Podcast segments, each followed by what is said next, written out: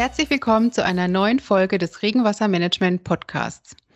Ich freue mich, heute wieder meinen Kollegen Klaus Huwe zu Gast zu haben. Treue Podcasthörer kennen unseren Regenwassermanagement-Experten ja bereits. Klaus forscht und untersucht vor allen Dingen Systeme zur Regenwasserbehandlung. Deshalb ist er genau der Richtige, um heute über den Buchstaben X wie Extreme zu sprechen. In der Reihe Regenwasserbehandlung von A bis Z sind wir nämlich mittlerweile bei X angekommen.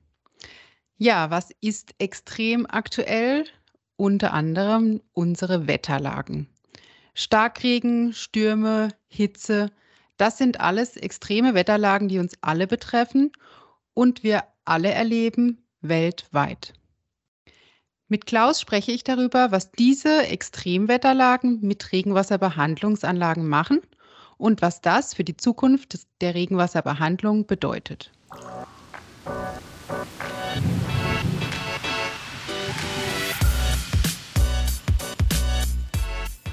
Herr Klaus, herzlich willkommen.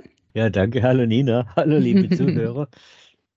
Ja, schön, dass du wieder da bist. Ähm, ja, ein, ich sage mal, ein bisschen ernsteres Thema, ne, weil natürlich mit vielen ja, Schäden, mit vielen Schicksalen verbunden.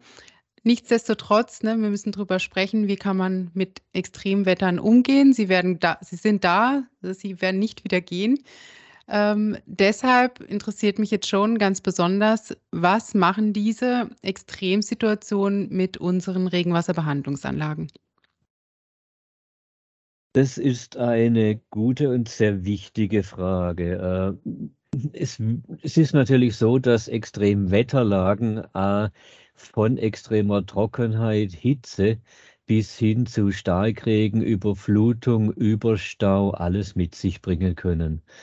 Äh, Regenwasserbehandlungsanlagen müssen dadurch natürlich sehr sicher, vor allem betriebssicher gebaut werden.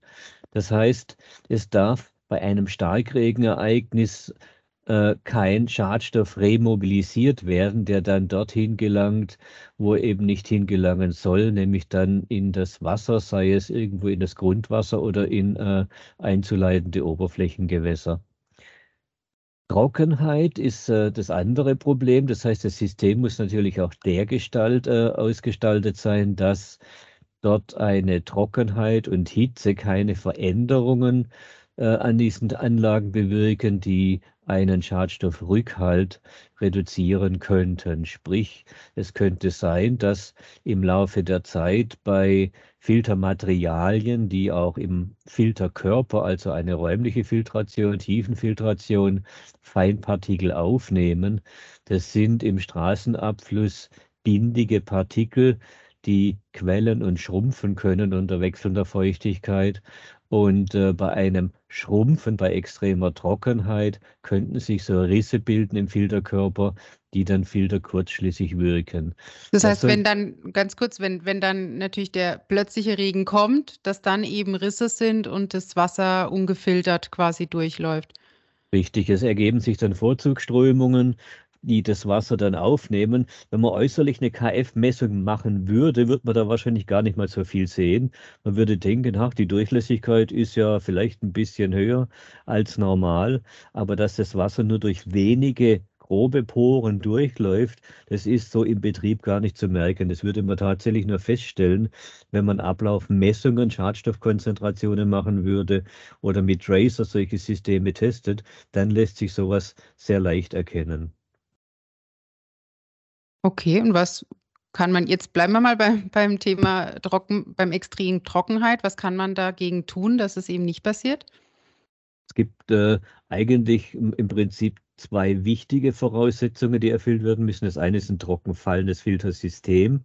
Das heißt, dass praktisch alles an äh, Wasser ablaufen kann und dort keine äh, ja, soll man sagen, dauereingestaute Situation stattfindet, sei es bei einem Starkregenereignis, dass das Wasser weiterhin abläuft, in Verbindung mit der Oberflächenfiltration. Das ist die zweite wichtige Geschichte, dass also Schadstoffe und eben diese bindigen Partikel an der Oberfläche verbleiben, nicht in den Filterkörper hineingelangen, dort praktisch durch ihre bindigen, also klebrigen Eigenschaften praktisch Substrat, Filtersubstratkörner miteinander verkitten, die dann bei einer Trockenheit über Schrumpfungsprozesse mit praktisch in diese Rissgeschichte hineingezogen werden. Also die Oberflächenfiltration ist hier eigentlich der wichtige Punkt, der genau dieses verhindern soll, also diese Art von Vorzugsströmungen, die dort entstehen könnten. Ähm, jetzt nochmal, um de, auf den Filterkuchen zu sprechen. Ja, ein Teil äh, von der Oberflächenfiltration. Du hast mir letzt erzählt, in einem Wohngebiet ähm, sieht man das, das Grün in der Filtersubstrat drin, also so wie es eigentlich sein soll, ne, dass sich dort auch Pflanzen äh, bilden. Die waren grün trotz Trockenheit. Wie kann das sein? Ja gut, es ist eine andere Besonderheit, dass natürlich äh, eine Entwässerungsrinne, wie jetzt in diesem Fall, dafür gedacht ist, eine größere Entwässerungsfläche zu entwässern.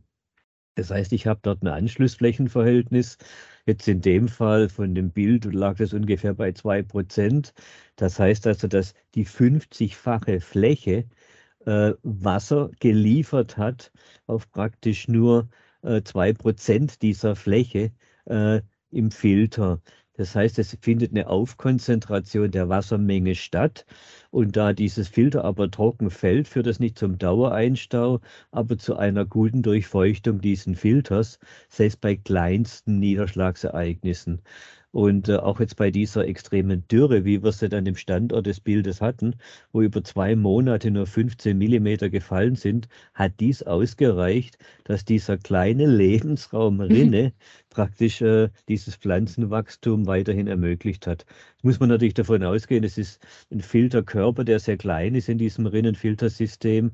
Das heißt, der Wasserbedarf dort ist natürlich klein und auch die Pflanzen, die sich dort bilden, das sind jetzt keine überbordende Vegetationseinheiten, sondern praktisch nur innerhalb dieses Rinnenfilters äh, ja, kleinere, äh, krautige Pflanzen, die natürlich auch sehr wenig Wasser bedürfen. Aber äh, im Vergleich zu der angrenzenden Fläche war es dort grün und die angrenzende Fläche war braun. Mhm. Da die natürlich eine viel größere Verdunstungsoberfläche und viel größeren Wasserbedarf benötigt als jetzt dieser kleine Rinnenfilterkörper.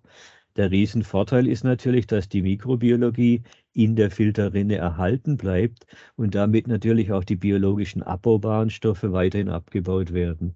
Das ist ein großes Plus. Und eben die Risse nicht entstehen, oder?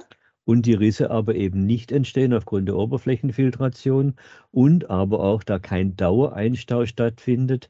Also es ist praktisch nur das Wasser drin, was die Wasserhaltekapazität dieses Filters äh, mit sich bringt. Kein Dauereinstau, damit keine äh, luftabgeschlossenen Bedingungen, also reduzierende oder anoxisch oder anaerob, wie man das sagt. Es kann also auch keine Fäulnis entstehen und damit auch keine Produkte, die es wieder dieser Regenwasserbehandlung kontraproduktiv gegenüberstünden. Ja, sehr, sehr interessant, wie so im Detail ähm, das sich auswirkt. Jetzt, ähm, wie müssen Systeme, also sind die Systeme so ausgelegt, dass sie jetzt diesen kompletten Extremwetterlagen standhalten oder wie muss sich so ein System weiterentwickeln? Gut, das waren wir ja eigentlich fast nur beim Thema Trockenheit. Die, die Kehrseite der Medaille ist natürlich der starke Regen. Mhm. Was passiert denn, wenn sehr viel Wasser kommt? Dann habe ich natürlich äh, große Wassermengen, die über die Bemessung dieser Regenwasserbehandlungsanlage hinausgehen. Entweder staut sich das darüber ein und es baut sich ein Wasserdruck auf, der dazu führt, dass, wenn es jetzt grobe oder durchlässige Filter wären, dann auch überproportional viel Wasser hindurchginge und damit natürlich auch die Reinigungsleistung unterhalb der Bemessungsleistung dann stattfinden würde. Das heißt, es wäre ein Durchschießen unter höherem Druck durch gröbere Filterporen möglich. Deswegen ist ein Filtermedium das einen ausreichenden Filterwiderstand bietet, äh, das einen Überstau im Filterkörper idealerweise erlaubt, ohne dass die Reinigungsleistung durch eben diese stärkeren Infiltration oder Durchflussraten abnimmt. Das heißt, eine Überstaubarkeit wäre ein wesentlich wichtiges Merkmal, um auch die Betriebssicherheit bei solchen Starkregenereignissen zu gewährleisten. Idealerweise eben auch trockenfallend, damit damit dort äh, keine längere Einstaudauern sind. Denn hätte ich jetzt ein eingestautes System, beispielsweise ein Schacht, der äh, im Dauereinstau betrieben würde, hätte ein Starkregenereignis, dann würde natürlich dieses äh, belastete Wasser in diesem Schacht mit diesem Starkregenereignis austreten können mhm. und dann natürlich dorthin gelangen, wo es nicht hingelangen sollte. Also auch das wäre wichtig, vor allem für die Betreibenden, weil die müssten im Falle eines angekündigten Starkregenereignisses, Beispiel Wetterwarnung, sonst hinausfahren und diese Anlagen eigentlich entleeren, um diese äh, ja, Schadstoffe praktisch davon abzuhalten, dass sie in die Umwelt gelangen. Und das Wasser müsste dann auch separat abgefangen und gereinigt müsste, werden. Richtig, das müsste dann natürlich sachgerecht entsorgt werden, weil es handelt sich ja um schadstoffbelastetes Wasser. Jetzt gibt es ja aber auch bei den Filteriersystemen einen Über, eine gewisse Überstauung, richtig? Richtig. Die ist ja auch gewollt, ne? einfach äh, deswegen, weil natürlich die Abreinigung des Wassers mit der gleichen Filtergeschwindigkeit, also auch Reinigungsleistung erfolgen soll. Und gleichzeitig erlaubt jetzt dieses System, dass äh, in Flächen eingebaut, für die ein Überflutungsnachweis beispielsweise durchgeführt wurde, das vergisst, das vergisst man leicht oder vergessen viele, dass eigentlich äh, bei Flächen größer 800 Quadratmetern Überflutungsnachweis durchgeführt werden soll, um zu vermeiden, dass äh, auf den Nachbargrundstücken Schäden entstehen. Und äh, dieses Wasser muss dann gedrosselt äh, abgeleitet werden und idealerweise auch natürlich gereinigt, wenn es ins Grundwasser bzw. in den Oberflächengewässer eingeleitet wird. Äh, Filtersysteme, die mit dem Wirkungsprinzip Oberflächenfiltration ausgestattet sind, die am tiefsten Punkt auf solchen Flächen angelegt werden, können diese gedrosselte Ableitung und diese Reinigungsleistung bei gleichzeitigem Überflutungsnachweis äh, von Flächen, die, äh, die in diese Systeme entwässern, dann gewährleisten. Okay, gibt also auch eine Sicherheit für Nachbarn, angrenzende Grundstücke? Die Kombination äh, Überflutungsnachweis, also praktisch Flächen, die dafür ausgelegt sind, große Wassermengen, beispielsweise bis zum 30, 30 oder 100-jährigen Niederschlagsereignis aufzunehmen, die dann abgereinigt werden mit einer Behandlungsanlage, die für ein zweijähriges Regenereignis ausgelegt ist und damit auch eine Ablaufdrosselung bewirkt, damit auch die angeschlossenen Gewässer nicht überlastet werden. Mit derartigen Systemen lässt sich das sicher gewährleisten, richtig ein Starkregen, also wenn man mal ein Regenereignis betrachtet, das da über die üblichen Bemessungsereignisse 1, 2, 5 oder 10-jährige Regenereignisse hinausgeht, dann komme ich in Intensitäten, die auch angrenzende Flächen, die eigentlich in der ursprünglichen Berücksichtigung für die Entwässerungsbemessung äh, de, der Entwässerungsanlagen berücksichtigt wurden, bisher unberücksichtigt blieben weil dort natürlich die Abflussbeiwerte von Wiesenflächen beispielsweise oder auch stark durchlässigen Flächen, die eigentlich gar kein Wasser äh, abgeben würden, auf einmal gesättigt sind und äh, aufgrund der großen Intensität noch die Wassermengen gar nicht mehr aufnehmen können. Auch diese Flächen führen dann auf die normalen, ursprünglich bemessenen Entwässerungsflächen noch zusätzlich Wasser hinzu, das dann mit aufgenommen und abgeleitet werden muss. Das kommt noch erschwerend hinzu und es können sehr große Wassermengen sein. Also wenn man da denkt an die Überflutungsereignisse in Braunsbach, wo also Bachläufe über die Ufer getreten sind, weil einfach die angrenzenden Flächen so viel Wasser nicht mehr aufnehmen konnten und dann praktisch zwangsläufig äh, in diesen Bach direkt abgeführt haben. Also auch diese Wassermengen müsste ich im urbanen Raum von anderen Flächen berücksichtigen, die also noch zusätzlich Wasser mit einbringen.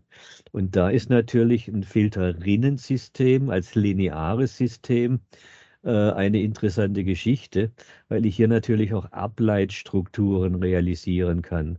Also wenn ich von vorne hinein äh, schon derartige Planung mit Starkregenereignissen, äh, Extremereignissen durchführe, dann kann ich Ableitstrukturen anlegen, um große Wassermengen auch sicher ableiten zu können.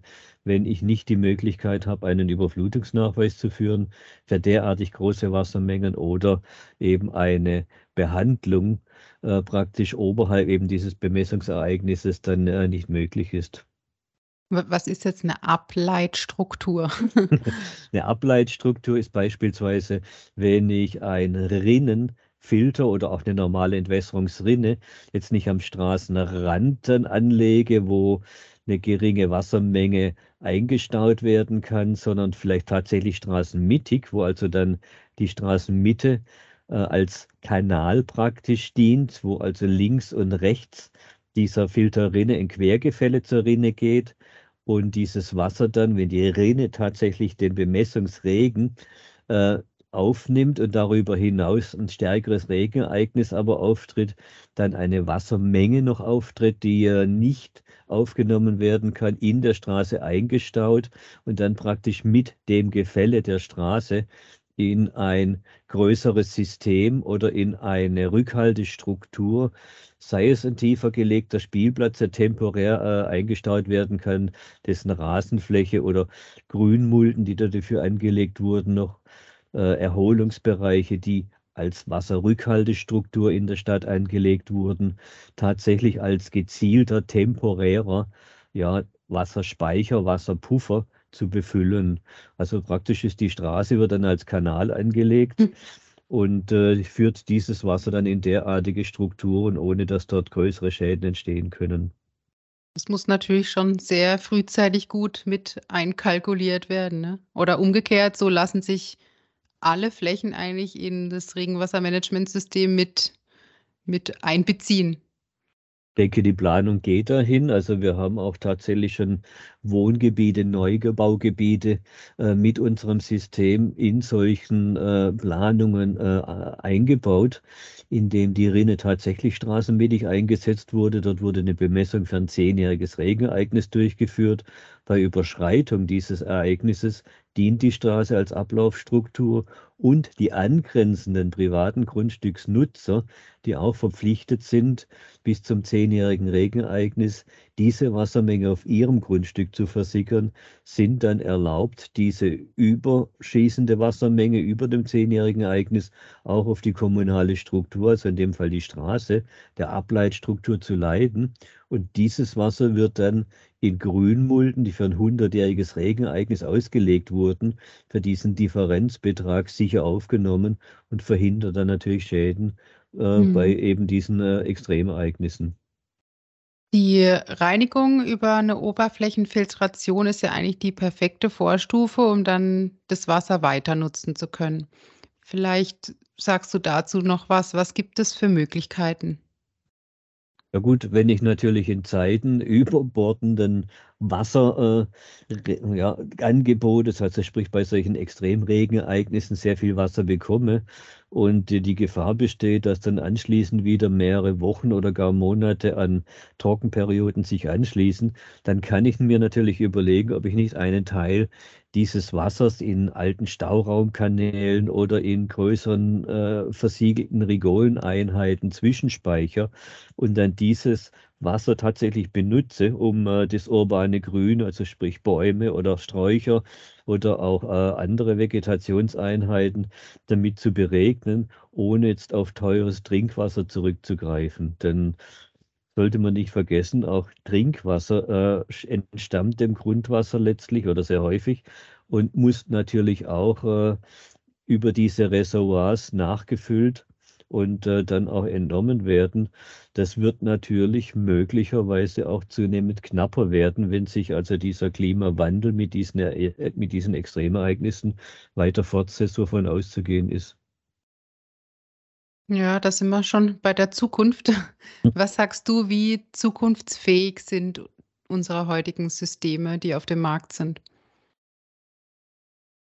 Äh, also alle Systeme, die mit diesen Extremen klarkommen, sind im weitesten Sinne schon zukunftsfähig. Äh, wichtig ist natürlich, dass äh, die Betriebssicherheit äh, gewährleistet wird, also eben auch bei dieser Trockenheit oder auch eben bei diesen Starkregenereignissen. Das heißt, diese Systeme, und da spreche ich jetzt auch ganz konkret unsere Systeme an, sind dafür bereits ausgelegt, äh, weil gleichzeitig damit auch der Wartungsbedarf reduziert werden kann, wenn ich über flächige Filter, die dann relativ einfach zu warten, und da ist halt der Oberflächenfilter äh, eindeutig im Vorteil, dann äh, ja, eine, ja, praktisch ein Wirkungsprinzip der Wahl. Lieber Klaus, vielen Dank für das Gespräch. Ich bin sehr neugierig, wo die Reise so hingeht und wie sich, ja, wie sich unsere Städte und auch die Natur an den Klimawandel anpassen werden. Danke dafür erstmal. Ja, sehr gerne, Nina. Wir bleiben natürlich dabei und auch von unserer Forschungs- und äh, Monitoring-Geschichte beobachten wir natürlich sehr genau, wie sich was entwickelt, um auch darauf dann zeitnah reagieren zu können. Ich hoffe, Ihnen hat diese Folge gefallen und wir hören uns beim nächsten Mal wieder. Tschüss. jo, tschüss.